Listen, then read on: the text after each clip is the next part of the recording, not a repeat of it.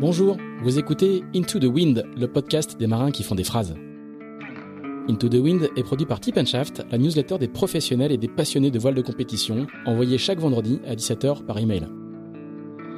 Je suis Pierre-Yves Lotrou et je vous souhaite la bienvenue dans ce nouvel épisode d'Into the Wind.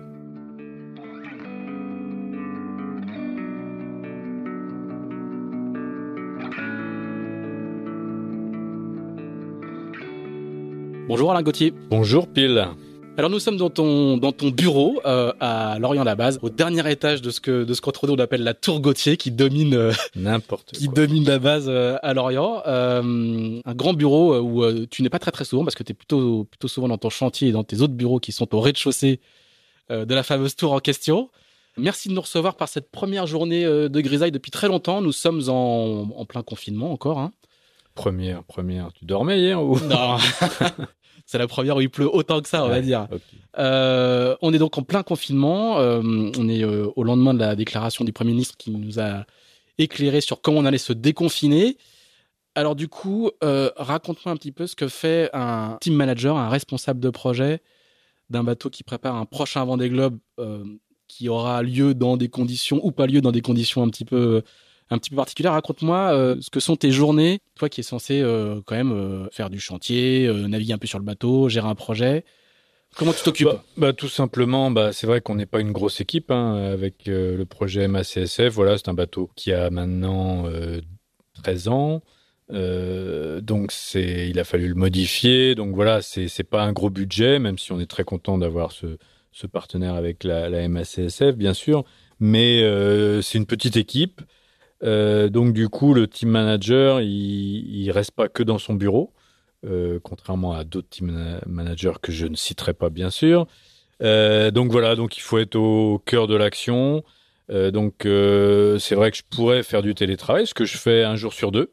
on s'est mis d'accord avec le, le, reste de l'équipe, donc je vais un jour sur deux sur l'Orient.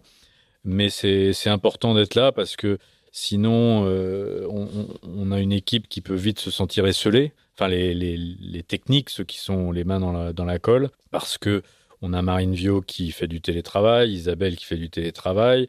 Donc du coup, Isabelle Joschke, hein, qui est, le Isabelle Joschke, qui est le, la, la, skipper du, de notre projet. Donc du coup, euh, voilà, il faut, faut être un peu au, présent auprès d'eux parce que c'est pas une c'est pas une période drôle pour ces gens-là qui travaillent. J'ai un des gars, Florian, qui, qui va, qui a sa femme attend un heureux événement, donc euh, on sent que c'est pas c'est pas une situation simple. Donc pour moi, c'est important d'être là euh, régulièrement euh, dans le bureau, mais aussi dans l'atelier, à filer un coup de main de temps en temps, euh, et puis aussi suivre l'aspect compte, les histoires de bah, chômage partiel, l'aspect logistique, etc. Les discussions avec l'IMOCA, les discussions avec les partenaires sur des réunions hebdomadaires là aussi pour faire le point. Donc il y, a, du boulot, ça manque pas. Non, non. Euh, je pensais avoir beaucoup plus de temps pour m'occuper de mon petit bateau dans mon jardin ou de mon jardin lui-même, mais finalement, non, non, y a, ça, ça prend du temps. Alors, on va juste préciser qu'on est dans ton bureau, mais qu'on a, on est à un bon mètre cinquante d'écart. Je suis à la, presque au maximum de, des câbles de mes, de mes micros. Comment on organise un chantier d'entretien d'un IMOCA euh, en période de confinement? L'équipe n'est pas au complet en permanence, j'imagine ah Non, non, non, pas... du tout, pas du tout au complet. Euh, parce que comme on est une petite équipe, on est on est six en tout avec Isabelle, Marine, donc euh, ce qui fait que trois techniciens. Euh, et puis on fait appel beaucoup à des sous-traitants. donc automatiquement, bah, il faut faire des, des plannings pour que on se marche pas sur les pieds. On a un hangar qui fait 350 mètres carrés, un bateau qui fait 18 mètres de long. Donc il y a du travail à l'intérieur du bateau, il y a du travail à l'extérieur.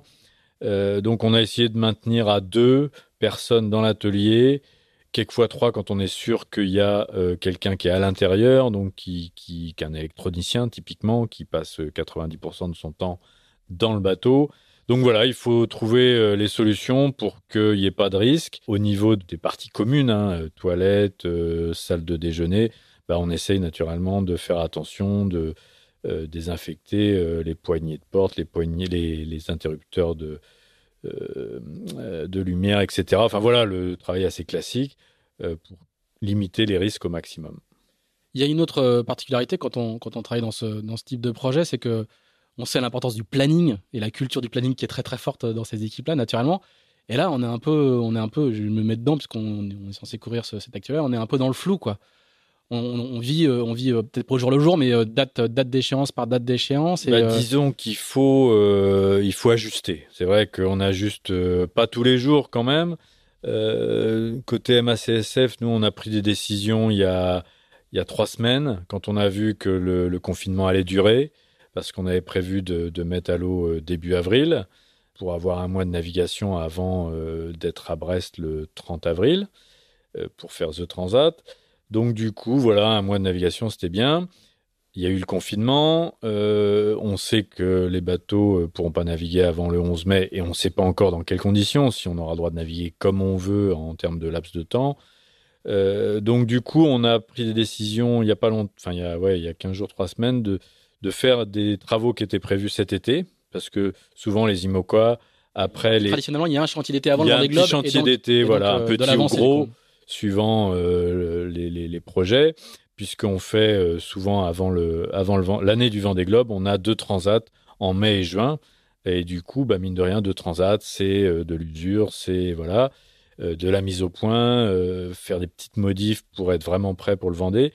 Donc du coup, il y avait un chantier d'été qui devait durer sept semaines cet été pour que Isabelle puisse se reposer parce que le, le début d'année était très dense. Et du coup, ben, on a changé les plans. Il y aura plus de chantier d'été ou alors très très faible, euh, peut-être 10 jours, 15 jours maximum au lieu des, des 7 semaines. Et donc, on a attaqué des travaux qui étaient prévus cet, euh, cet été. Donc, il faut toujours euh, savoir s'adapter, évidemment. Je crois que c'est la clé aujourd'hui, hein, aussi bien pour les skippers, parce que c'est pas facile non plus pour eux, que pour les équipes techniques facultés d'adaptation qui devront aussi avoir de toute façon pendant la Vendée Globe. C'est une qualité clé. Et, du coup, ce, ce Vendée Globe, alors toi qui es au cœur de l'IMOCA, que tu connais bien, c'est quoi les tendances? Est-ce qu'il va avoir lieu? Est-ce qu'il va pas avoir lieu? Donc la, ligne officielle, c'est qu'il va avoir lieu. Comment, comment toi, tu essayes d'anticiper ça? Alors je, moi, je, précise juste un truc. On se croise souvent et, dans les couloirs de, de, de, tes, bureaux. Et tu es quand même connu pour être un garçon qui perd rarement son calme, toujours beaucoup de. Je pense que j'ai jamais débatté avec toi, mais je, voudrais bien voir dans quelles circonstances tu perds ton calme. Et là, à chaque fois qu'il me dit écoute, tout ce qu'on sait, c'est qu'on sait pas grand-chose. Gardons notre calme. On va bien voir comment ça va se passer. Est-ce que eh, raconte-nous un peu comment toi tu perçois un peu la, suite des événements Comme dirait Jean Gabin, je sais qu'on ne sait jamais. Voilà. Voilà.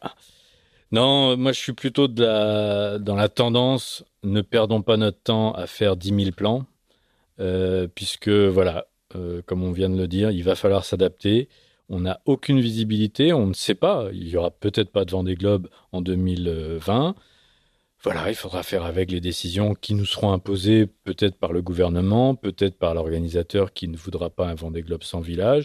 Donc voilà, le mot d'ordre chez nous, c'est soyons prêts pour le 8 novembre, euh, pour qu'Isabelle se sente bien sur son bateau, euh, prête, et pour l'instant, par rapport aux projections qu'on avait faites, de, qui étaient en gros de naviguer 80 jours en 2020, on pourrait les tenir, typiquement.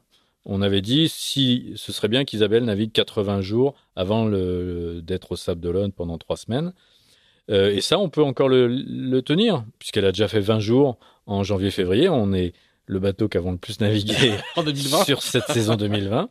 Euh, alors bon, c'est vrai qu'en 2019, on n'a pas beaucoup navigué, mais bon, euh, donc non, voilà, euh, on, faut s'adapter. Donc par contre, perdre son temps à faire des plans sur la comète qui, euh, quatre jours après, pourront être modifiés suite à des décisions gouvernementales, etc.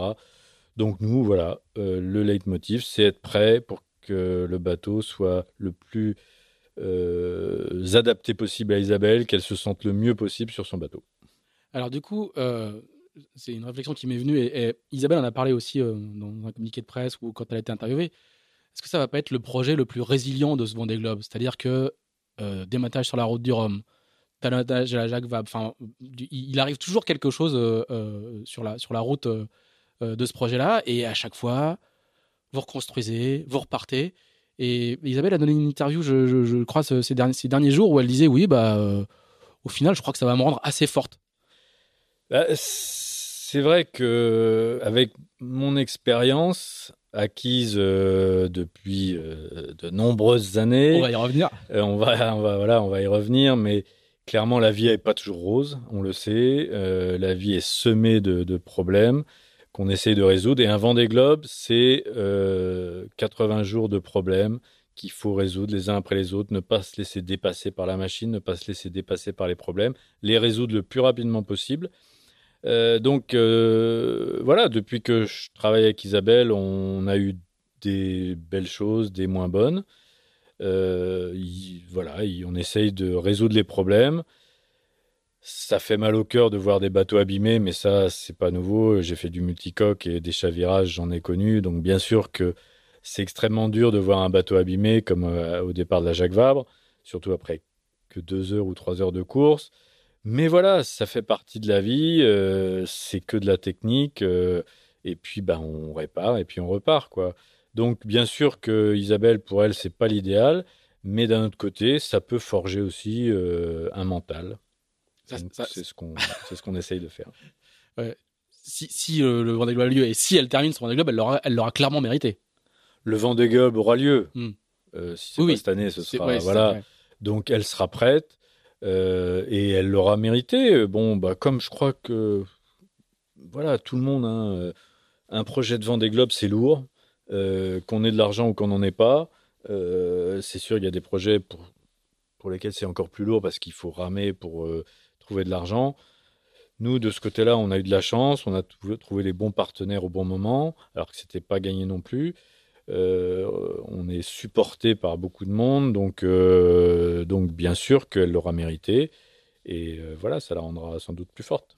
Alors Alain, on va, tu connais le principe de, ce podcast, on va rebasculer en arrière, assez loin en arrière, parce que tu as une, très longue carrière. Alors du coup, je pense pas qu'on va parler de tout, parce qu'il y en a vraiment...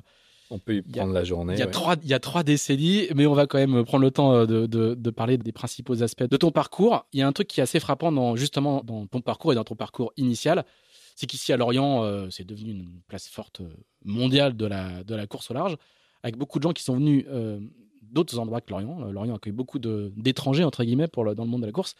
Et toi, en fait, bah, tu es l'orienté. Né à Lorient, l'orienté pur beurre, tu es l'un des rares l'orienté à, à, faire de la course au large. Euh, donc ton histoire à toi, elle commence. Euh, tu es né en 1962.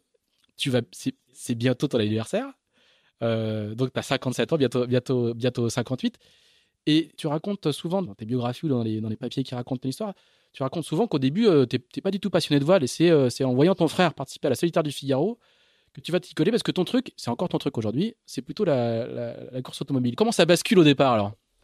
Ouais, c'est vrai que bon, bah, quand on est gamin, on a tous des, des jeux, des jouets, etc. Moi, c'est vrai que je jouais beaucoup, beaucoup avec mes petites voitures. Et euh, j'étais passionné de sport auto. Je suis le petit dernier d'une famille de quatre enfants, donc j'ai un grand frère qui aimait ça aussi, le sport automobile, qui était abonné aux revues euh, à Sport Auto. Euh, et du coup, euh, voilà. On naviguait beaucoup aussi, quand même, en croisière. Un peu, mes frères faisaient de la régate avec le bateau familial. Mais bon, je trouvais que ça n'avançait pas très vite. C'est vrai que j'aimais la j'aime la vitesse. Et du coup, le bateau à voile, le Muscadet, dans les années 75-77, euh, ça avançait pas. Pour aller à Groix, on mettait des plombes. Euh, le, paysage défilait pas. Euh, ce que je trouvais sympa, c'était les arrivées de port, etc. Mais c'est vrai que c'est en voyant mon, frère participer à la course de l'aurore, puisque c'était pas encore le Figaro, en 77 et 78, et aussi à la route du Rhum, puisqu'il était concurrent de la première route du Rhum sur le plus petit bateau de la course, qui était le bateau familial. Et et je pense qu'il y a eu ce déclic à Saint-Malo et, sur les quais des, courses de, l'Aurore, en me disant, bah, finalement, ouais, la voile, c'est. Bah, il faut se rappeler ce que c'était la route du Rhum, la première route du Rhum, la première transat organisée par des Français. Donc, euh, dans Saint-Malo, qui est le lieu magique pour ça aussi. Euh, donc, je me suis retrouvé pendant les vacances de la Toussaint à aider mon frère à préparer cette, euh, cette route du Rhum. Et du coup, j'avais 16 ans. Euh, bah, il y avait déjà Michael Birch, il y avait euh, Florence Artaud, Guidel, enfin tous les grands noms de la voile. Alain Collat. Euh, donc tous les grands noms de la voile qui étaient là. Et puis, et puis les pontons, bah, c'était pas comme aujourd'hui. C'est les perceuses fonctionnaient jusqu'à deux heures avant le départ. Là, il y avait énormément d'entraide. Il y avait c'était une ambiance vraiment très particulière. On était souvent logés chez l'habitant qui accueillait les concurrents. Enfin bref, c'était pas le gigantisme d'aujourd'hui, quoi. Hein. C'est pas gigantisme, c'est le professionnalisme. Voilà, c'est tout simplement le professionnalisme qui fait que bah, l'ambiance est plus la même, même si le départ de la dernière Rhum était magique. voilà, c'est plus pareil, c'est différent, il faut faire avec son temps. Et du coup, de voir ce départ, d'assister à ce départ, de savoir que n'aurait pas de nouvelles de mon frère pendant X temps, qui partait à l'aventure, c'était vraiment l'aventure, hein, sur un First 30. Voilà, il y, a eu, sans que je m'en rende compte, il y a eu un tilt. Donc on est en novembre 78.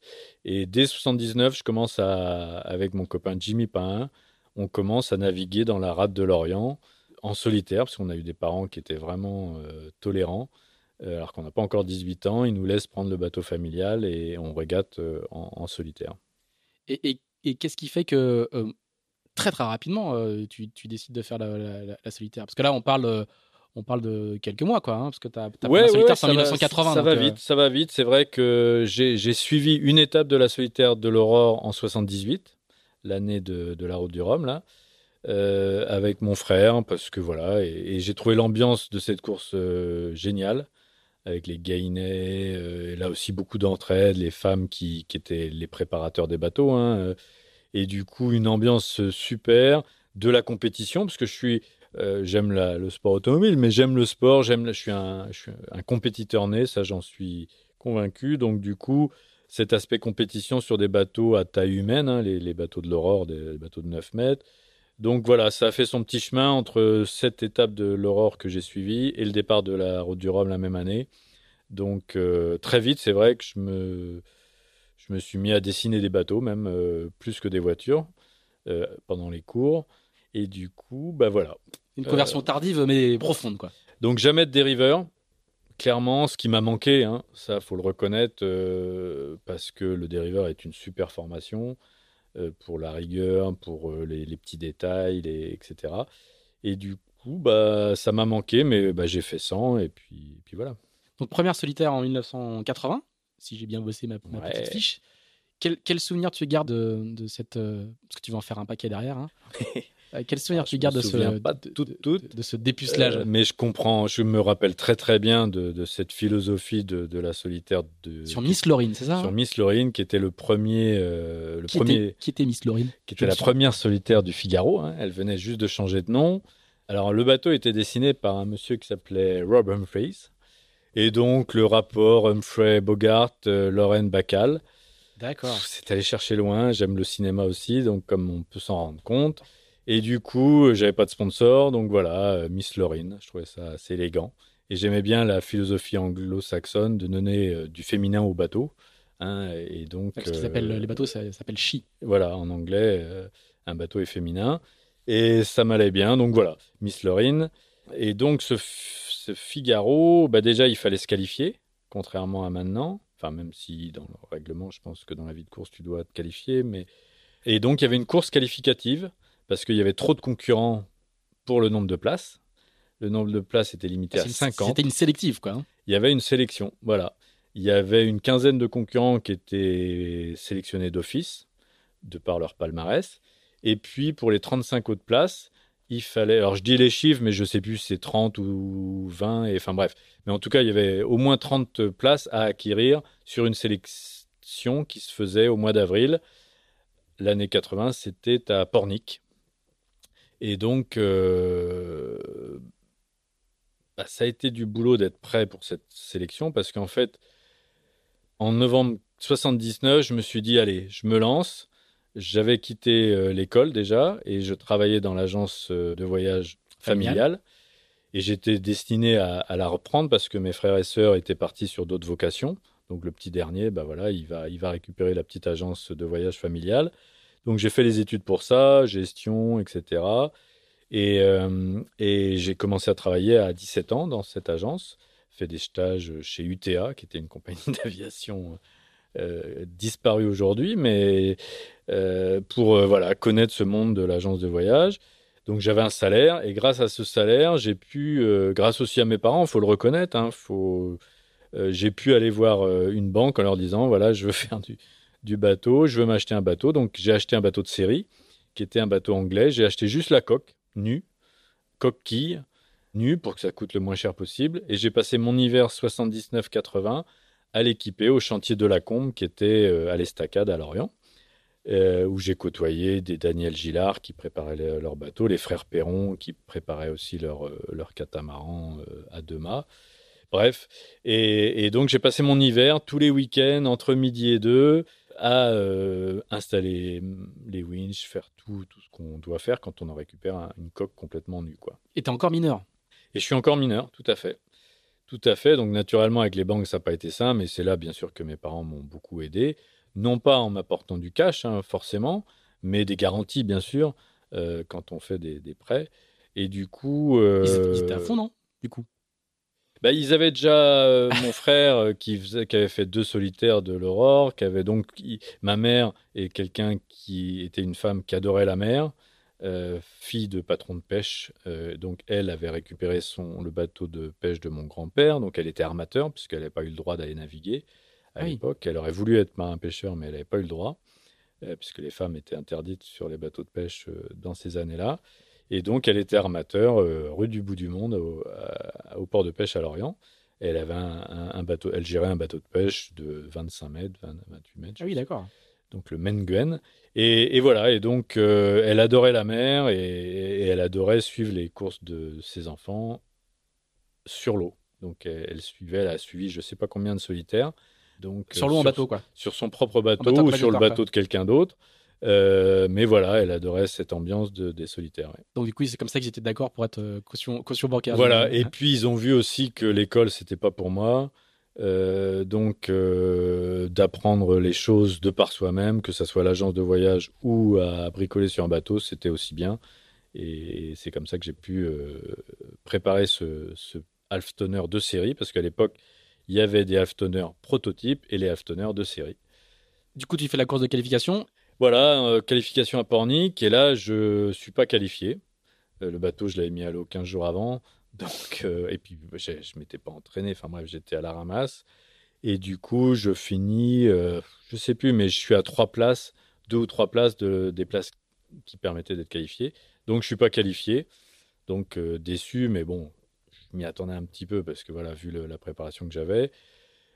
Et euh, j'ai bah, voilà, j'ai continué à préparer mon bateau en me disant peut-être que j'aurais euh, des désistements. Et c'est ce qui s'est passé. Donc il y a eu deux désistements un mois avant le départ.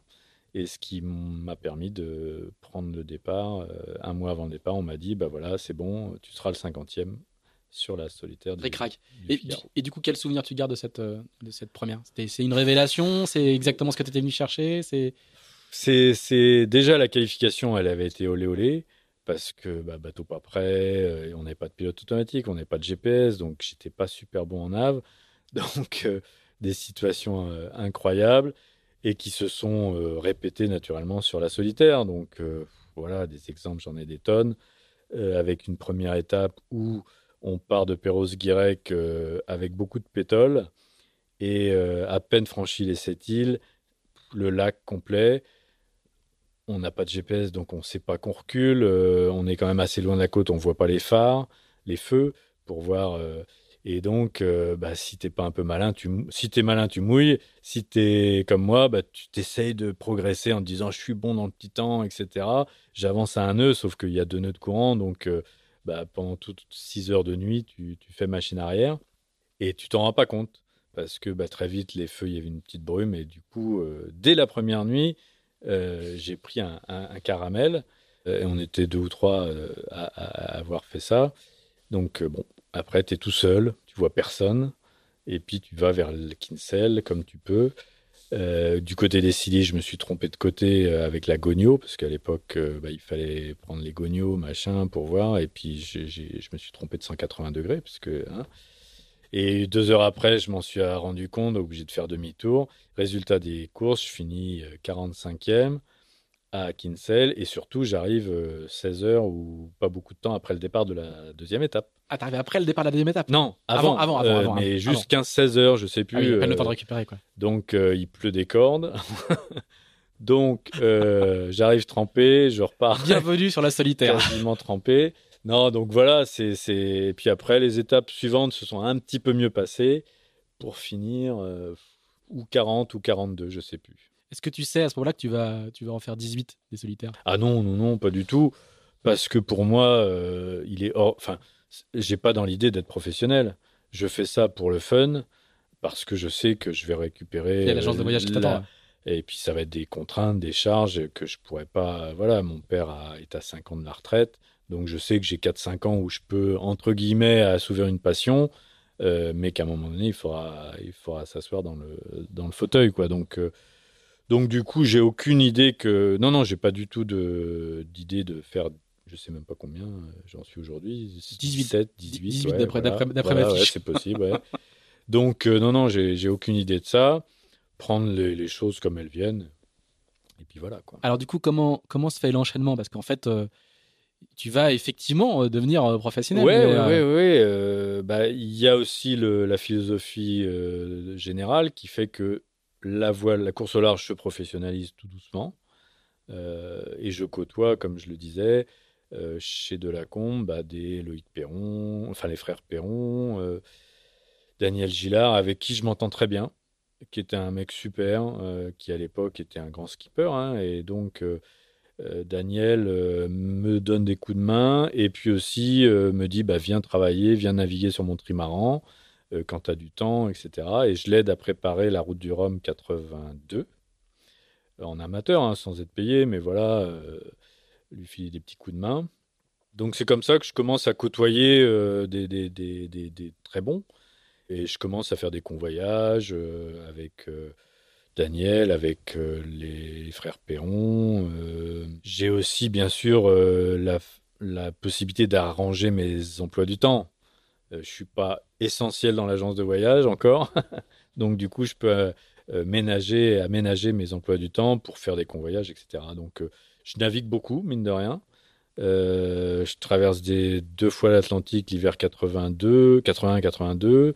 Je navigue avec Mike Birch sur une Transmed en 82, avec Hervé Laurent et Yvon Fauconnier. Sur le même bateau, on est quatre, donc euh, déjà, ça, j'apprends énormément avec des gens comme ça. Avec un Mike Birch qui est incroyable. Enfin, naviguer avec Mike Birch quand t'as 20 ans, 20 ans c'est ouf. Donc, du coup, euh, voilà. Et en parallèle, je continue à travailler. Euh, rembourser l'argent que Dans la première solitaire. les deux premières solitaires de 80 et 81. Et incroyable, en 82, Beneteau me propose un bateau de série, un First 30 ES de série, avec le sponsor. Donc, je suis pas payé, mais au moins, c'est la première fois que le Figaro me coûte zéro. Euh, donc, ça, je... génial. Le résultat est décevant, parce que je fais 25e, euh, et en bateau de série, il y, a un paquet de bons aussi, donc je suis, voilà, 5-6e. Donc, un peu déçu par ce résultat-là, en 82. Et puis euh, arrive 83, qui est une année euh, déjà euh, beaucoup plus dense. Beaucoup, beaucoup plus dense. Alors comment ça se passe, je sais plus trop, mais... Alors il y a une victoire dans la boule Dakar. non, non, bah non, parce que ça c'est la fin 83. Voilà, mais moi, je te, moi je te lis ma fiche. Hein. Ouais, ouais, ouais. J'ai pas toute l'histoire. Alors 83. Et sur la solitaire, c'est ta première victoire On a un projet dans l'hiver 82-83 avec un bon copain qui s'appelle Philippe Rouillot.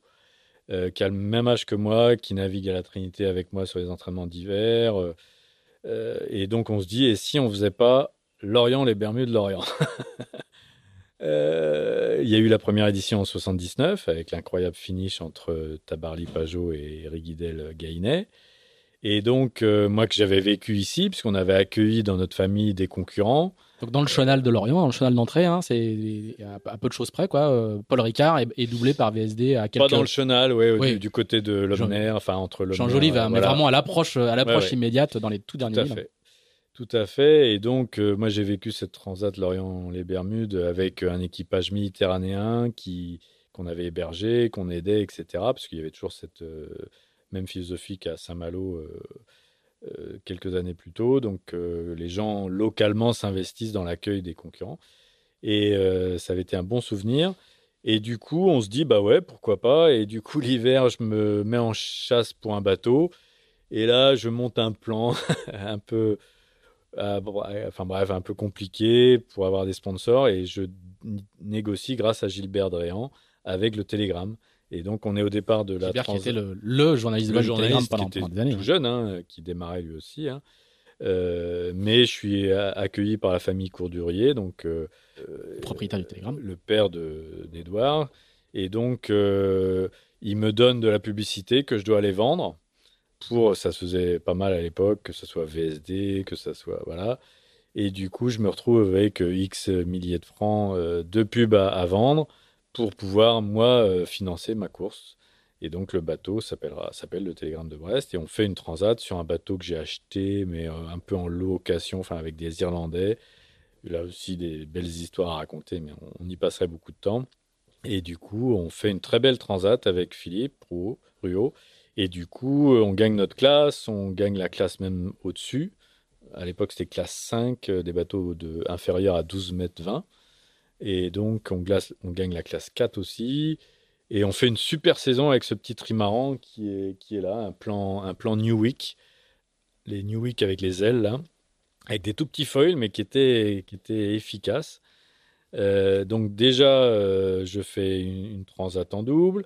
Et puis le télégramme est très content du résultat. Il me dit, bah tiens, pourquoi tu ferais pas la solitaire du Figaro Alors que j'avais pas eu le temps de préparer cette solitaire, puisque Lorient-les-Bermudes était quand même euh, chronophage. Et puis normalement, il fallait que j'aille travailler un peu. Et puis bon, des petits arrangements. Ils me disent, bah voilà, tiens, allez, on refait le même deal. Et ils me redonnent encore de la, pub à vendre. Donc ça m'a aussi permis d'apprendre à vendre des choses, à négocier à dès, 80, hein, puisque aller voir les fournisseurs, trouver des petits arrangements pour que ça coûte le moins cher possible. Et donc cette pub à vendre, pareil. Et je me retrouve pour la première fois au départ de la solitaire avec un proto sur lequel euh, j'ai navigué 50 000 entre Saint-Malo et Perros-Guirec. Euh, puisqu'on est arrivé de Lorient-les-Bermudes, je ne sais plus, en début, en mois de juin, et que la solitaire était au mois d'août. Donc, le temps de monter tout le projet, j'ai récupéré un bateau qui devait être loué par un des cadors et puis qui n'a pas trouvé l'argent. Enfin bref, je sais plus. Il faut juste rappeler qu'à l'époque, il n'y a pas du tout la culture de l'entraînement qu'il y a aujourd'hui. Il n'y a pas les centres d'entraînement, il n'y a pas, il a pas tout ça. Hein. non, non, euh, les, beaucoup et tout l'argent qu'il y a, on le met dans le, on le, met dans le bateau. Et en l'occurrence, les protos euh, qui, figaristes, valent des fortunes. Voilà, beaucoup de figaristes ont un autre métier, hein, même les, même les vainqueurs hein, potentiels. Euh, ont un autre métier à côté. Euh, bah, Gilles Gainet était prof de maths, euh, voilà.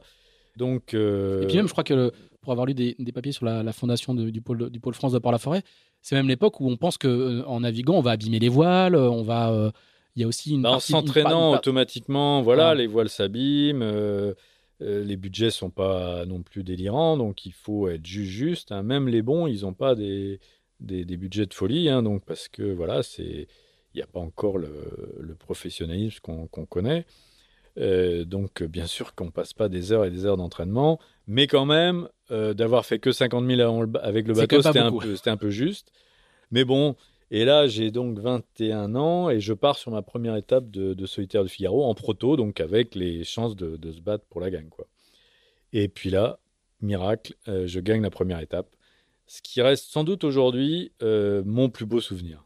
Ah oui? Ah ouais, parce que, bah voilà, il y a l'âge, 21 ans, il y a se battre avec Poupon, Péan, qui sont les deux gros favoris de la course. Et euh, je, après les Silly, on, fait toute la remontée vers Kinsell, assez proche. Et du coup, euh, ça donne une régate intense. Euh, je tiens le coup. Le gros avantage que j'ai, c'est que j'ai quand même accumulé beaucoup de jours de navigation, même si c'était pas sur le bateau de ma de la solitaire, mais je venais de faire deux transats, j'avais les entraînements pour la transat, etc. On faisait des grands prix avec le multicoque. Donc on naviguait, j'avais beaucoup navigué, donc j'étais très à l'aise en mer. Et, ça m'a sûrement aidé, parce que tactiquement, j'étais pas le meilleur. Mais euh, voilà, cette euh, connaissance de moi-même sur, euh, sur ces jours de nav avait joué. Et je gagne l'étape avec 5 minutes d'avance sur, sur Péan et 8 sur Poupon lever du jour, une arrivée dans Kinsell magnifique. Vraiment, pour... ouais, ouais, ça reste mon plus beau souvenir, je pense, même s'il y a le Vendée, même s'il y a plein de choses. Voilà, ça, le, pour moi, la solitaire reste une course vraiment à part. Euh, et gagner cette étape, alors que c'est ma première étape en proto, devant des, des gens que je respecte et j'admire, parce que j'admire Poupon, qui est le modèle à l'époque, ouais, c'est le... de l'époque au niveau professionnalisme, au niveau euh, tout, c'est le, notre modèle, et un mec adorable en plus. Donc, euh, donc finir devant lui, c'est quelque chose. Alors, tu disais que la saison allait être intense. Moi, je t'ai parlé de la boule Dakar, mais ça, ça vient en fin de saison Ouais, ouais, ça, j'ai vraiment beaucoup navigué, donc. Euh, ah, c'est une saison de, professionnel là. Ah ouais, quasiment, sauf que bon, je, gagnais pas, je gagnais pas d'argent, mais j'en perdais pas, contrairement aux, deux premières années. donc, et là, Loïc Perron me dit tiens, on s'est côtoyé sur la Bolle Dakar, on s'est côtoyé sur la solitaire. Il me dit tiens, je, suis en train de monter un projet sur un petit kata, l'ancien kata de Mike Birch. Est-ce que ça te dit On partira à trois avec Yves Laudet, qui est champion de, olympique de, de Tornado? Et je lui dis, bah oui, oui, allez. Ah, il n'est pas, est encore champion olympique. Il n'est pas encore, non, mais, il est. C'est déjà un pilier de l'équipe de France de volley olympique. Donc, bah, allez, go. Et on fait une super course avec notre petit euh, classe 2, qui donc les, les, bateaux de 15 mètres, face aux bateaux de 26 mètres, 27 mètres, euh, William Sorin, Jet Service, etc. etc. Et euh, à l'époque, il n'y a pas encore les balises Argos. Hein euh, où elle marche pas bien et du coup il faut donner sa position par radio. Et donc tout le monde est persuadé que Loïc, qui a déjà cette image du communicant euh, à Donf, que Loïc gruge dans ah ses positions et que pour se faire mousser, il donne pas les, bonnes, positions, Où il y a de l'intox, machin. Et en fait, on s'aperçoit à l'arrivée que bah, le petit kata là d'Apoc, il est bien là. on passe deuxième aux îles du Cap-Vert et on se fait doubler par deux autres bateaux euh, dans le bord euh, pour aller. Euh, on se fait doubler par William Sorin et, je sais plus lequel pour aller jusqu'à Dakar. Et on, avait, on a fait une super course et on s'est régalé avec ce bateau qui était incroyable, qui s'appelait Vital à la base, qui était un plan Nigel Irens très très léger, un peu volage, mais, mais vraiment un gros tornado là, tu es encore dans cette logique de euh, je suis un amateur, euh, je fais ça euh, un peu sur mon temps libre. Quand, est-ce qu'a eu la bascule? Parce qu'on on va avancer un petit peu dans les années 80. Ouais, parce que sinon on n'est pas rendu. Bah là, parce, qu'en fait, l'année ça enchaîne tranquillement en fait. Bah, pas si tranquillement. non, quand, je dis ça, parce que je vois les, années jusqu'au ouais, Globe où la progression semble, semble, semble logique. mais il y a, y a un basculement. 84, j'ai mon service militaire à faire, que je fais comme euh, skipper d'un bateau pour les handicapés, un kata qui s'appelait Delta 7, dessiné par Gilles Gainet. Donc je passe 18 mois comme skipper euh, de ce bateau-là à faire naviguer des gens qui sont meurtris par la vie, etc. Donc c'est une bonne école, très belle école aussi. Euh, donc après ce service militaire, bah, je continue à travailler toujours avec cette optique de reprendre l'agence hein, de voyage. Et puis 85 euh, difficile. Je trouve un sponsoring extrémiste pour le Figaro que j'arrive à faire, mais pas, pas très bon résultat. 86, pareil. Et puis bah là, je me dis, voilà, fait le tour.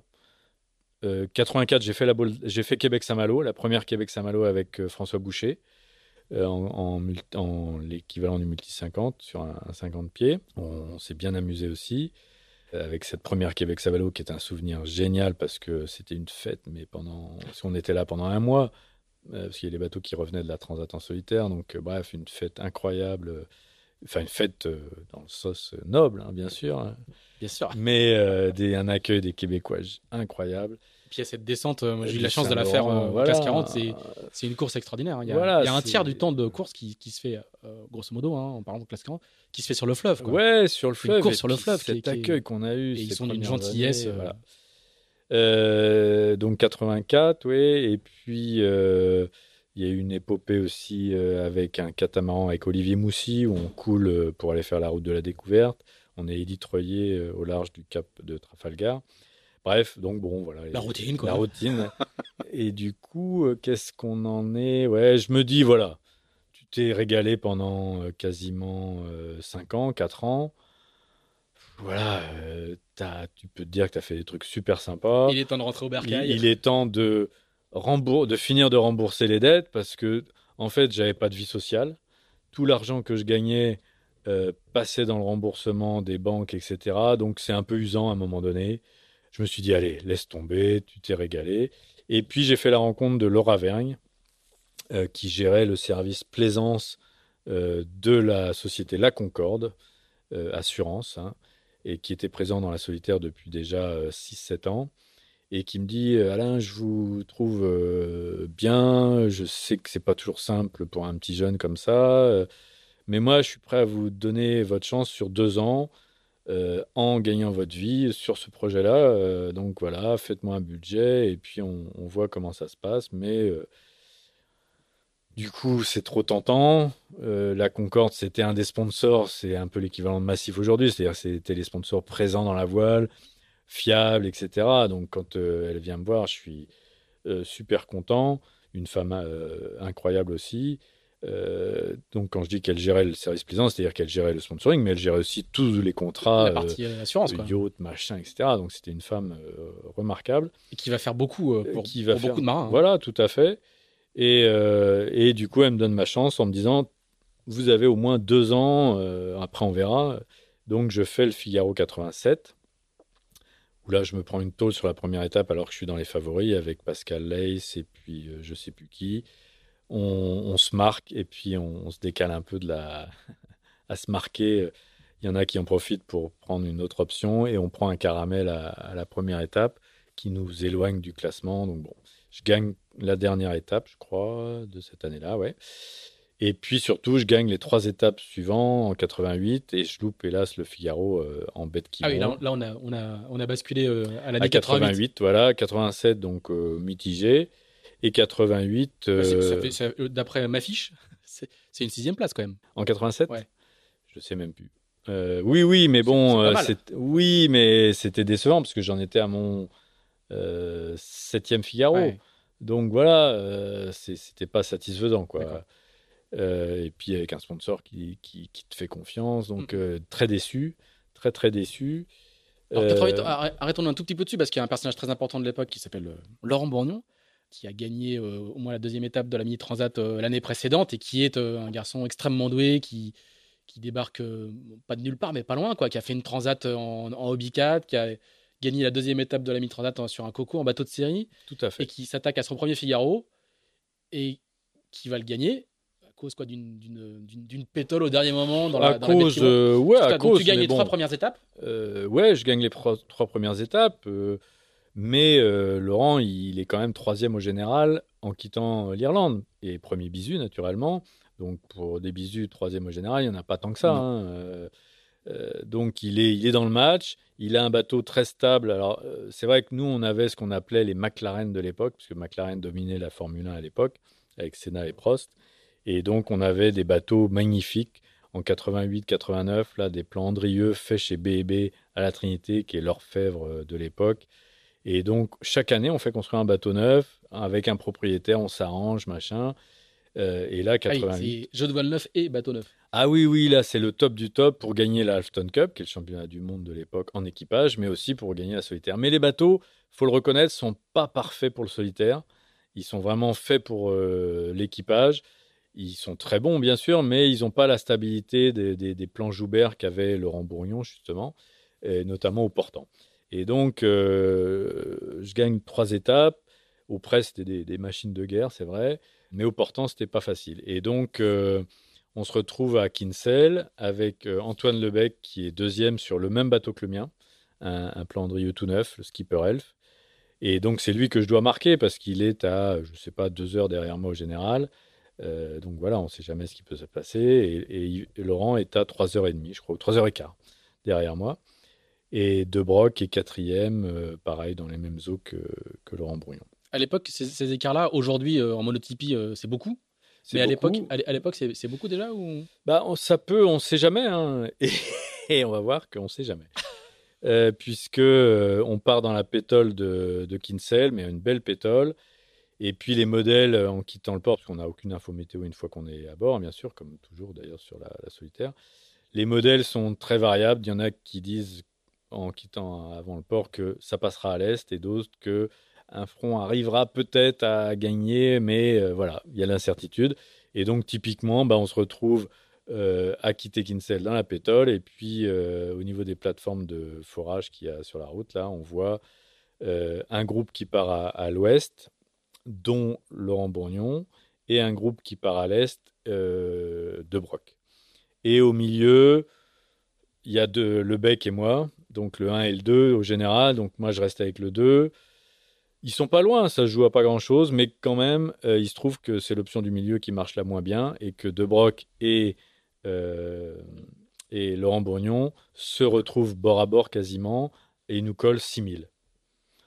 Bon, c'est pas la mort. Et après, le vent rentre stable, euh, on se retrouve au portant. Donc où là, nos bateaux sont pas forcément les plus rapides, c'est-à-dire qu'ils sont rapides, mais ils sont pas stables, donc on barre beaucoup par rapport au plan Joubert où ils sont plus facilement sous pilote. Et donc euh, l'écart est stable jusqu'à Belle-Île. On doit laisser Belle-Île à bâbord et remonter sur euh, Port-Aliguin. Là, l'écart est stable, toujours 6000, donc ce qui veut dire, vu les vitesses, une heure, voire une heure et demie. Donc j'ai encore deux heures d'avance virtuellement sur, sur Laurent. Et là, l'arrivée dans la baie de Quiberon, bah, le vent en plein été, là, qui se casse la gueule. Je suis à 1 mille de la T-News. Et puis, bah, Laurent, dans un dernier souffle. Donc la T-News, hein, c'est le, le, le, phare, qui, est à borde l'entrée de la baie de Quiberon. Baie de Quiberon et qui est à 3000 de, de, la, voilà, qui est à 3000 de la ligne Et où il y a beaucoup de courant. Et où il y a du courant. Et donc, euh, l'été, suivant les heures à laquelle on, auxquelles on arrive, bah voilà, c'est pile poil le mauvais moment. Le vent qui se casse la figure avant que le thermique revienne. Et Laurent qui arrive à franchir la ligne, mais vraiment miraculeusement, parce qu'il n'a plus de vent, mais il a un petit contre-courant qui lui permet uniquement avec ce contre-courant de franchir la ligne. Et je le vois, je, l'aperçois, il est loin, il est à 3000, mais euh, je vois, et puis j'entends la VHF, ça y est, Laurent a gagné l'étape. De Broc, lui, il est tout près de lui, mais il n'arrive pas. Il est mouillé près de la plage de Port-Aliguin, et il n'arrive pas à franchir cette ligne d'arrivée. Et puis moi, je suis troisième, et, euh, puis je mouille donc euh, en espérant que le thermique va pas trop traîner, sauf qu'il traîne euh, et que voilà quand il revient, bah, c'est trop tard et je perds le Figaro à 15 minutes. J'arrive à doubler De Broc qui était trop près de la côte et qui n'avait pas réussi à avoir le vent pour redémarrer. Bref, et je fais deuxième de cette étape, mais 12 minutes trop tard, ou je sais plus, 12-13 minutes trop tard. Et Laurent Bourgnon gagne donc cette solitaire à sa première et seule solitaire Figaro. Euh, et moi deuxième, donc euh, le la chape de plomb parce que voilà, c'est vrai entre guillemets, je méritais pas ça. Euh, gagner trois étapes et faire deux à la dernière, voilà, c'est incroyable. je me rappelle très bien, il y a mes parents, bien sûr, et il y a Loïc et Philou Poupon qui sont là, qui faisaient pas cette course-là, mais qui sont là sur le ponton. On est tous hébétés. Laurent Bourgnon qui lui euh, presque gêné. gêné. Ah ben c'est pas presque il est gêné. Parce qu'il le dit hein, euh, à l'époque non c'est Alain qui aura dû gagner. Il n'y a pas de raison que je gagne. Voilà je suis très heureux d'avoir gagné une étape. Mais bon c'est comme ça la solitaire euh, la, cruauté de la, du temps du classement au temps hein, voilà. Bon c'est comme ça. Alors à l'époque il y a des des envies de tour du monde euh, en solitaire euh, sans escale qui sont en train de monter. Il y a, on ne sait pas encore que ça va s'appeler le Vendée Globe. Il y a une, course autour du monde qui est en train de se préparer. Il y a déjà eu des box challenge. On le raconte tous les jours en ce moment dans, dans Tip and Chef Story euh, tous les matins par, par email. Est-ce que toi, tu as ça dans un coin de ta tête? Est-ce que c'est un truc qui monte? Alors là, on est en août 88. Il y a déjà eu deux box challenge, hein, deux victoires de Philippe Jonto, qui, qui, ont été assez médiatisées. Hein, ouais, et puis bien médiatisées, parce que moi, je me rappelle très bien les, les écrits de Lamazou dans Libé, dans Neptune euh, Nautisme, ou je ne sais plus dans quoi il avait des chroniques, mais en 86, euh, ça avait été un très joli boc à suivre, euh, des belles bagarres entre les deux protagonistes, et du coup, ça, avait, ça, avait titillé pas mal de monde à l'époque de, faire l'édition suivante, qui était prévue pour 90. Et les bateaux étaient jolis, enfin jolis, je veux dire, voilà, c'était des beaux projets. Et donc ça, ce boc... Euh, alors que en France, l'ambiance générale, elle est plutôt au grand multicoque. Les rockstars de l'époque, c'est les immenses multicoques euh, construits en réaction à la limitation des Anglais de, la longueur dans, le Star. Et là, je, moi, je venais de faire euh, Québec-Saint-Malo sur le trimaran de Loïc Perron, un trimaran foiler de 70 pieds, 80 pieds, je sais plus, le plan lombard, magnifique, où on venait de faire second derrière Jet Service en 88, ouais. Euh, et bon, les trimarans, c'était bien, mais ça, tu pensais que ça coûtait cher, que voilà, au niveau projet à vendre, c'était. Et le, box challenge était attirant, vraiment. Euh, donc, dans un coin de ma tête, mais vraiment loin, parce que c'était quand même des budgets autres que le, Figaro. Et du coup, euh, cette victoire, cette deuxième place de la solitaire 88, la Concorde, me, Laura Verne me dit Bon, Alain, est-ce que tu veux pas passer à autre chose quoi? Est-ce qu'il y a des trucs? Nous, chez la Concorde, on pourrait. On a en plus une. On va être racheté par un gros groupe euh, qui s'appelle Generali. Il y a peut-être moyen de faire un projet un peu plus ambitieux qu'une solitaire du Figaro, une énième solitaire du Figaro. Et qu'est-ce que tu as à nous proposer?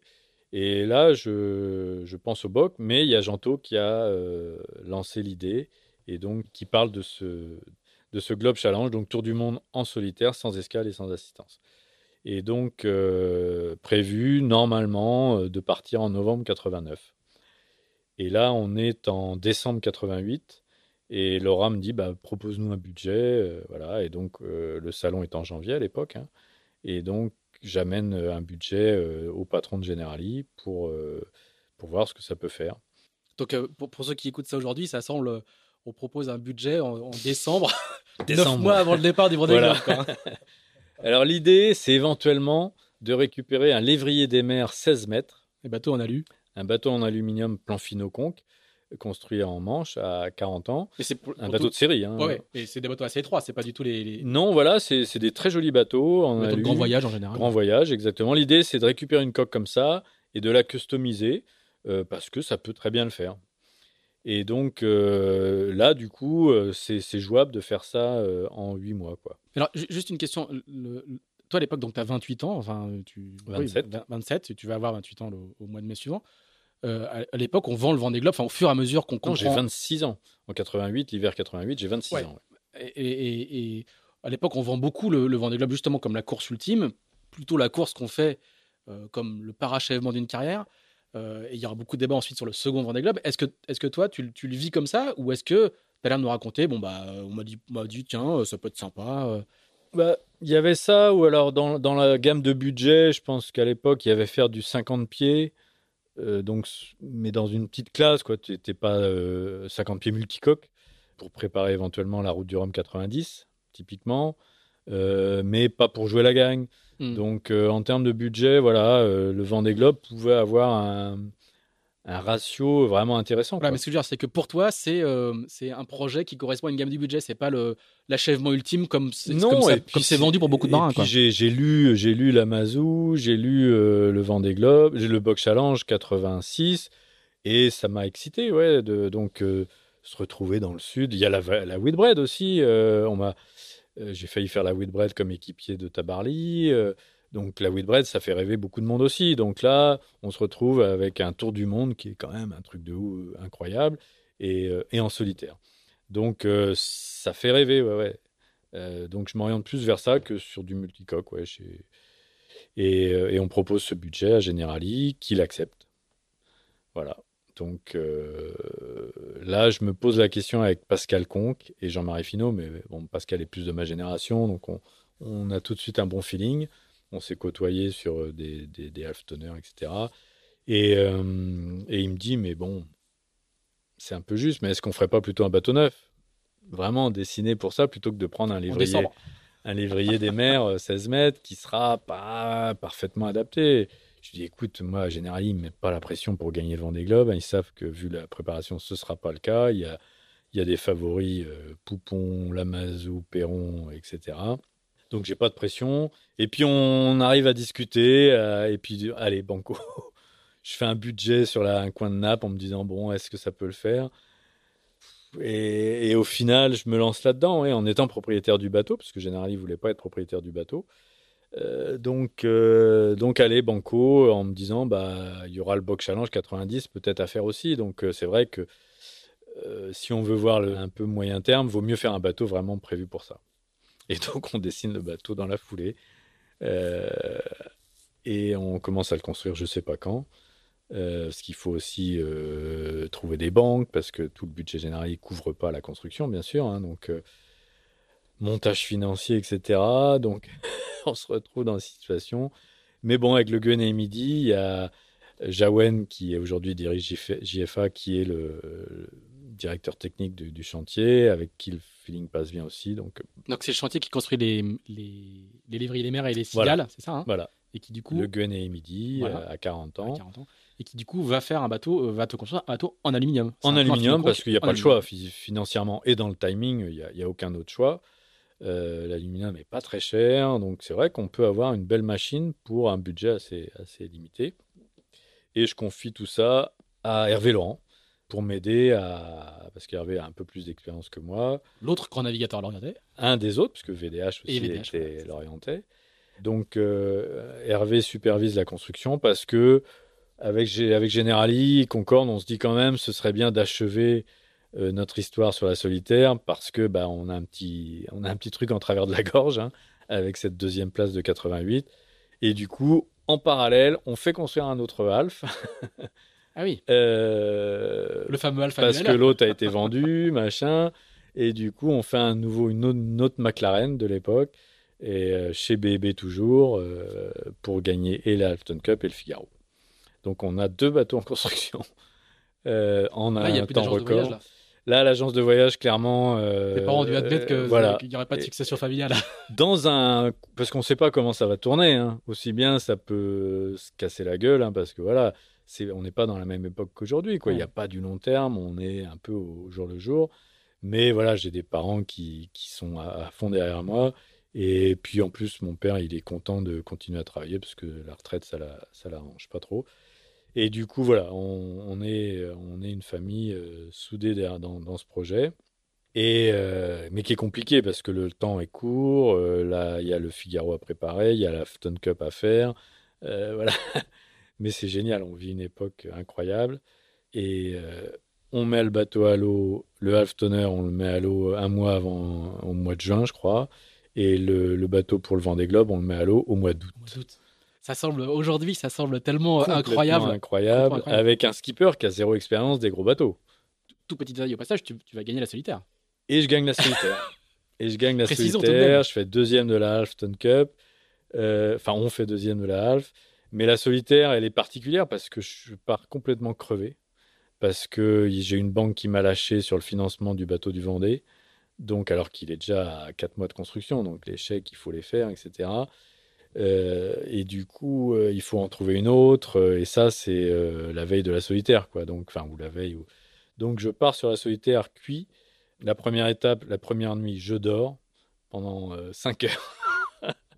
Donc, je suis largué, mais c'est une étape qui s'éternise. Et du coup, ces 5 heures de sommeil, elles vont m'être bénéfiques. C'était un très bon On arrive à Dublin et c'était loin et ça a duré. C'est une étape qui a duré, je sais plus combien de temps, mais et du coup, je fais que remonter parce que ces 5 heures de sommeil de la première nuit, euh, tout le monde était à fond naturellement et puis me sont bénéfiques et du coup j'arrive à sauver les meubles avec je sais pas une cinquième, sixième place à la première étape alors que je suis loin vraiment au début.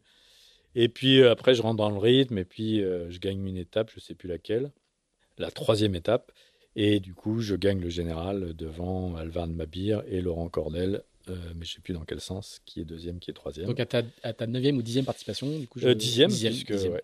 80 89. Donc ma dixième participation, ouf. Enfin, ça c'est fait. Euh, je gagne la solitaire, donc euh, à la Trinité-sur-Mer en plus, donc euh, un endroit qui m'est familier, avec plein de copains qui sont venus m'accueillir de nuit. donc voilà, très très heureux de cette, cette belle victoire parce que finalement je fais un, beau Figaro avec une victoire d'étape et puis voilà, en étant dans le match. Deux petits jours de repos et puis ça enchaîne sur, le... Et puis hop, direction 40 euh, ans, bosser, aider euh, Hervé à finir euh, le chantier du, bateau qui est complètement à la bourre, hein, bien sûr. Donc on met à l'eau à Cherbourg après un transport par camion entre 40 ans et Cherbourg. Et on, reste pendant un peu de temps à Cherbourg pour préparer le bateau là-bas. Et on a un été indien magnifique. Donc très peu l'occasion de naviguer dans du vent. Euh, parce que septembre-octobre, génial. Euh, mais j'ai jamais navigué avec plus que 25 nœuds euh, sur le bateau. Quoi. Donc une petite qualification de 2000-1000, mais avec des très belles conditions. Donc clairement, les trois semaines de préparation, c'était un mois même à l'époque, je crois, au Sable d'Olonne, bah, c'est la ruche, quoi. C'est la ruche à bord. Il y a des jours où je me dis, je m'en vais parce qu'il y a trop de monde, je, je, c'est trop, quoi. Donc, on est, je suis ah. pas du tout prêt. Raconte-nous un peu le, cette ambiance euh, euh, pré-Vendée Globe à l'époque, parce qu'il n'y en a pas eu avant. Enfin, il y a eu un Golden Globe 20 ans avant, euh, qui était très très différent. C'était vraiment une autre époque, un autre, un oui, autre puis les gens partaient séparément. Il n'y avait pas d'endroit physique où tout le monde était regroupé. Et, raconte-nous quelle est, quelle, est l'ambiance entre marins, quelle est l'ambiance sur les pontons de, de, ce Vendée Globe il y a, il y a 30 ans. Il y a des pros, il y a beaucoup de monde déjà à venir. Hein. Il y a des fans. Euh, des, gens qu'on voit quasiment tous les jours, des sablés hein, qui sont interloqués par ces gens qui vont donc qui viennent là régulièrement. Il y a, il se passe des choses entre la population locale et les coureurs. Entre les coureurs, ben, il y a de l'entraide aussi. Il y a aussi quelques petites euh, bagarres euh, techniques sur des.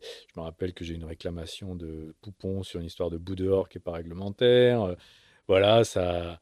Mais bon, c'est bon enfant quand même. Et il y a aussi cette, cette impression de, de savoir, de pas savoir où on va, complètement. Surtout moi. Lamazou, il a déjà fait son box challenge, donc il est un des favoris. Poupon, il a une arme de guerre euh, redoutable, avec des moyens colossaux. Il y a Loïc Perron qui a racheté le bateau euh, de Lamazou. Il y a Jean-Luc VDH qui se préparait avec moi à Lorient, qui a son cigare en aluminium comme euh, Generali.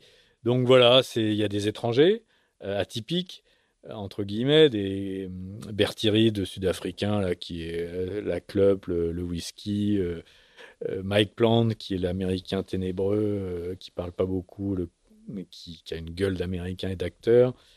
Euh, Bernardin, qui est franco-américain, je crois. Et puis Cost, Costaud, avec Penvic 3, et Patrice Carpentier, Folenfant, Janto. Enfin, il y a, y a Folenfant que j'ai côtoyé pas mal sur la solitaire. Euh, donc voilà, on se connaît, on apprend à se connaître et c'est.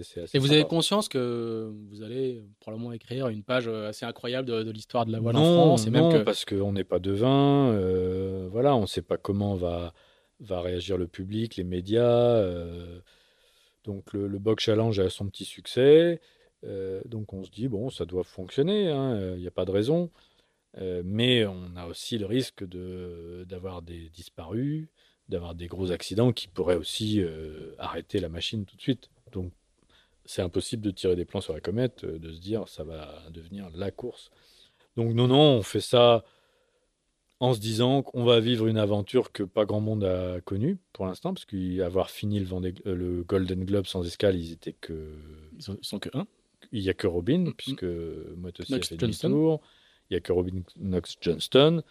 Euh, donc du coup, qui, a mis 313 euh, jours quand même à l'époque. 313, hein. ouais, Et un box courant 120 jours hein, de mémoire, 120, 130 jours, un truc comme ça. Ouais, c'est ça, ouais, c'est ça, mais avec quatre escales, enfin quatre étapes. Donc, euh, donc le Vendée, c'est l'inconnu pour tout le monde. Hein.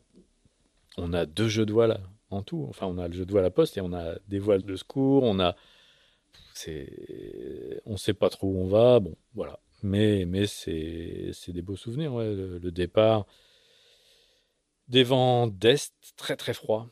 Tout le monde est congelé. Euh, du monde sur les jetés déjà. Il y a déjà, il y a déjà le fameux chenal avec. Ah, bien sûr, il y a ah déjà oui, ça. Oui, parce que euh, voilà, le public sablait, les Vendéens, la course porte le nom. Il y a eu l'accord entre. Euh, au mois de septembre, voilà. Au mois de septembre, la course n'est plus financée, c'est le, voilà, général qui, qui, devient le financeur principal. Qui, donc le, département, il est à fond. Donc une course qui porte son nom, c'est un coup de com. et là, vraiment, De Villiers on, l'a vu sur d'autres domaines, il est, très fort. Janto est, malin, euh, donc ça fonctionne bien. Ouais. on a un parcours, euh, enfin pas un prologue, on a un parcours côtier euh, qui, est, top, parce qu'on vient, on vient virer une bouée devant les jetés hein, et une autre à Port-Bourgenais. Et là, on se tire la bourre avec Luc Perron, bord à bord, dans ce vent de nord-est. Et je passe en tête la première bouée et lui, il me double sur le, sur le petit tronçon sur le vers Port-Bourgenais et on part avec du nord-est dans le golfe de Gascogne, froid mais portant, donc c'est cool. Euh, on, se prend quand même de l'air. Hein, euh, donc, euh, cette première nuit, Janto qui pète son vide-mulet, je crois. Dès la première nuit ou la deuxième. je suis en tête, je crois, la deuxième journée, devant la Mazou. Et j'y crois pas et on descend, on récupère un, un alizé portugais pas trop fort, donc c'est un début de course plutôt cool. Plutôt cool, et euh, le souvenir que j'en ai, euh, j'ai le souvenir d'un, d'un empannage avec. J'avais déjà le spi asymétrique hein, sur le bout dehors, et je me dis, bon, ça le fait, hein, comme j'avais pas beaucoup d'entraînement, l'empannage, ça va le faire, je suis en tête, euh, c'est un peu le, le branleur que j'étais, hein, clairement. Euh, dans un article du, sur le site du Vendée Globe, tu témoignes de, ce premier Vendée Globe euh, auprès de Camille Elbès qui fait, qui fait le papier. Tu dis qu'à l'époque, tu étais un maudit branleur.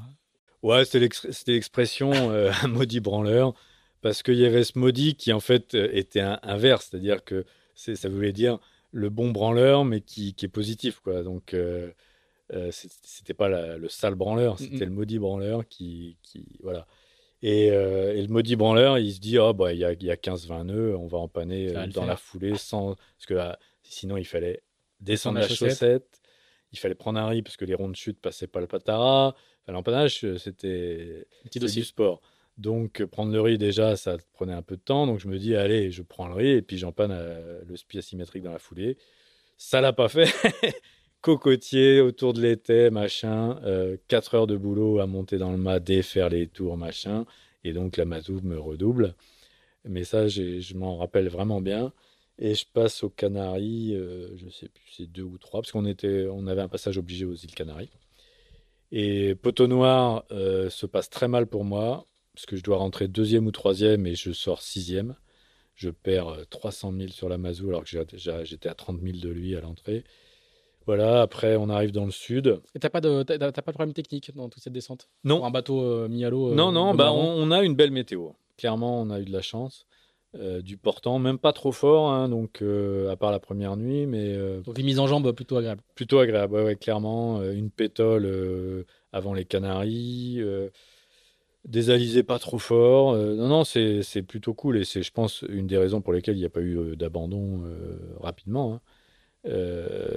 Parce que c'est sûr, on aurait eu un front à passer dans le Golfe, ça aurait sans doute été différent et on l'a vu l'année, l'édition suivante.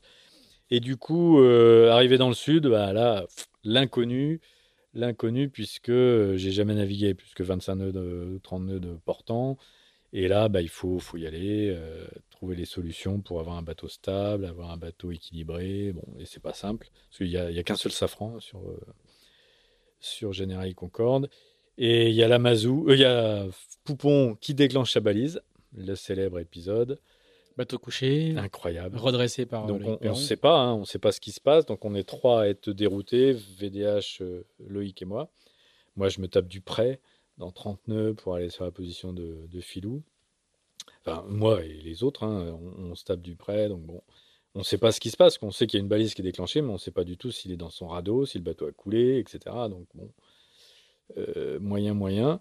Et puis là, on. on l'a déjà dit, hein, mais, mais euh, Philippe Poupon à l'époque, c'est le. C'est la rockstar de la voile. C'est ah, le, le, bateau, il est magnifique, son bateau a un plan brillant. Euh, le bateau est splendide, vraiment. il fera plusieurs Vendée Globe après. C'est un bateau magnifique avec des budgets, avec son frère Luc Poupon à la technique qui, qui fait ça très bien. Le bateau, il est aux petits oignons, tous les petits détails incroyables. Euh, et sauf qu'ils ont oublié un petit détail qui s'avérera être un gros gros détail, incompréhensible par rapport à, à, la qualité de ce team, hein, que ce soit le, skipper ou son, le reste de son team. Ils oublieront un détail qui, fait perdre le vent des globes à, Poupon, qui pouvait le gagner, clairement, même après son chavirage. Il pouvait le gagner. le détail, c'est de, le transformer en catch. Ça va alourdir le, bateau et, euh, l'empêcher de se redresser. Il y, a eu une course en avant-saison. Je, simplifie. Hein. Ouais, il y a eu une course en avant-saison euh, à laquelle je participe pas parce que le bateau est pas prêt.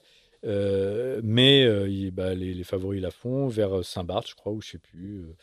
Et là, Poupon se rend compte que le sloop c'est-à-dire euh, des baumes à l'époque, les mâts sont plus en avant qu'à l'heure actuelle. Hein.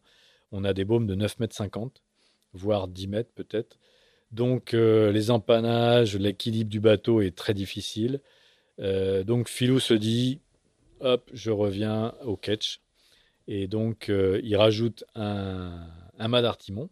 Alors naturellement, à l'époque c'était un mât carbone, mais le latéral était en inox. Enfin bon, ça ça pesait quand même un peu de poids. Philippe Briand dit non, non, en stab, ça passe. Donc il rajoute pas de poids dans la quille. C'était un des rares bateaux à pas avoir de bulbe.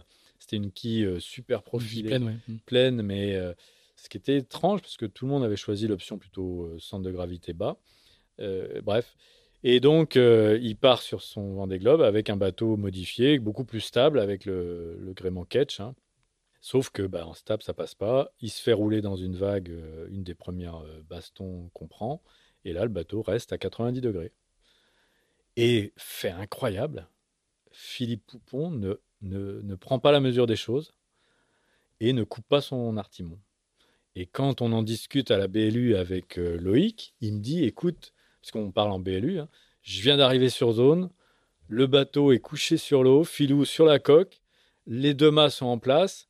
Et moi, ma première réaction, je me rappelle très bien, mais pourquoi il n'a pas coupé l'artimon? Ça fait 24 heures, 36 heures, je sais pas.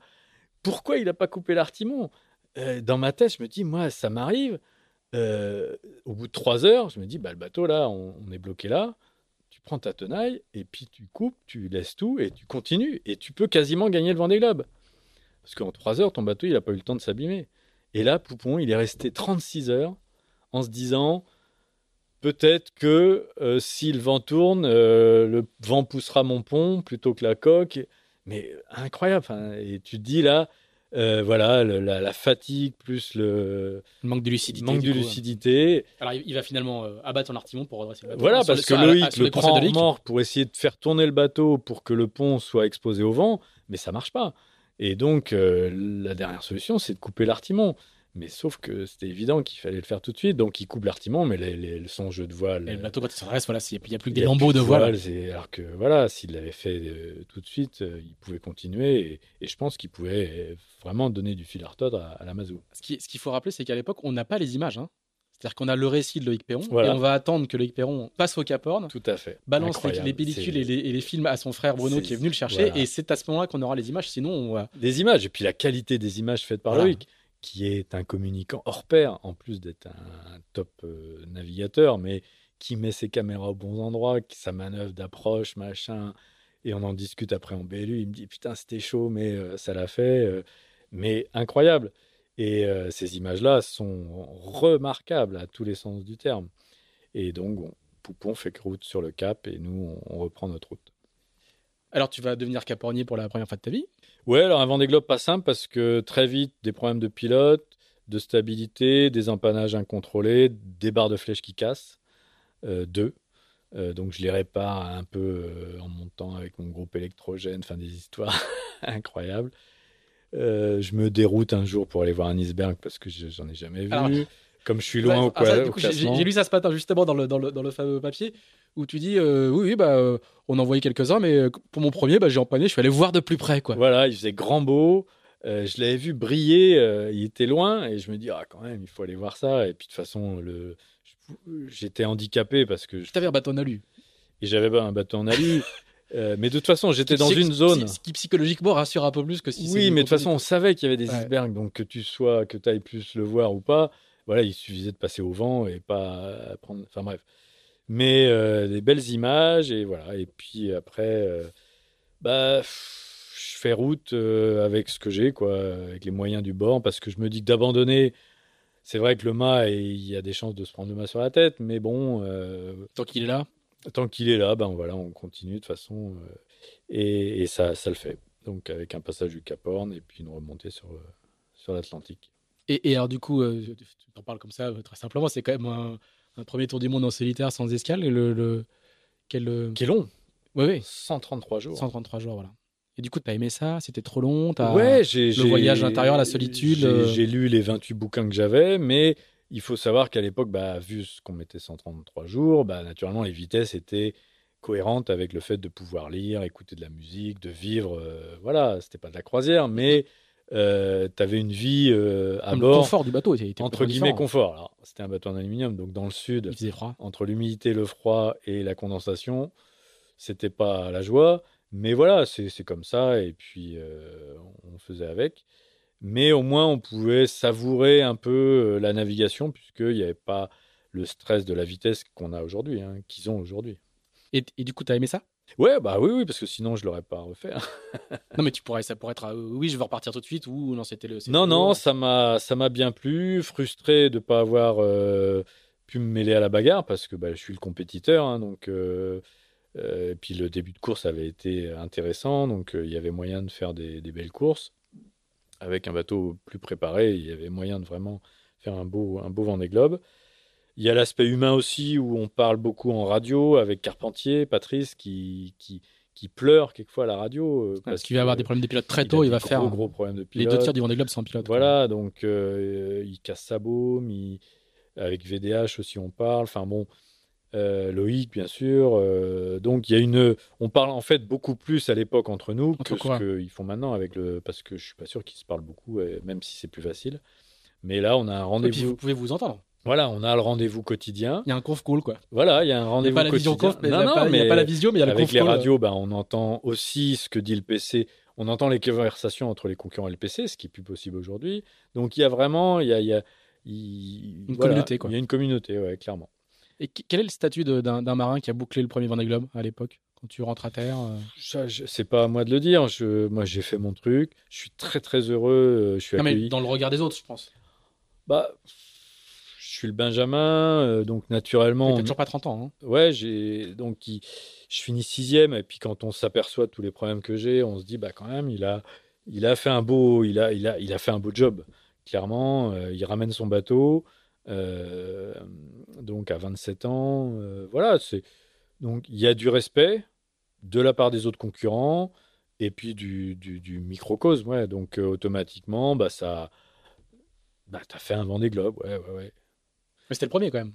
C'était le premier. Euh, ouais, ouais, c'est quelque chose. Mais bon, on n'est pas, on n'est pas encore dans le professionnalisme à outrance, donc euh, il n'y a pas de carrière. Moi, voilà, tu fais les trucs step by step, et puis tu dis, bah maintenant, qu'est-ce que je fais? Le bateau m'appartient, mais il faut continuer à le payer.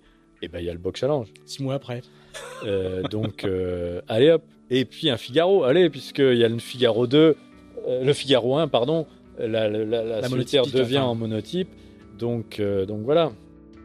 Voilà, on va laisser euh, Alain Gauthier à ses projets après ce premier Vendée Globe et vous allez voir qu'il va sacrément enchaîner. Et on va se retrouver dans 15 jours pour la deuxième partie de cet euh, épisode fleuve. D'ici là, n'hésitez pas à nous dire ce que vous pensez de ce podcast, n'hésitez pas non plus à le partager et à nous donner 5 étoiles sur iTunes, c'est important pour le référencement. Enfin, si vous êtes passionné par la voile de compétition, je vous recommande de vous abonner à la newsletter de Tip Shaft, publiée chaque vendredi à 17h. Ça se passe sur tipandshaft.com, a n d s h Merci, à bientôt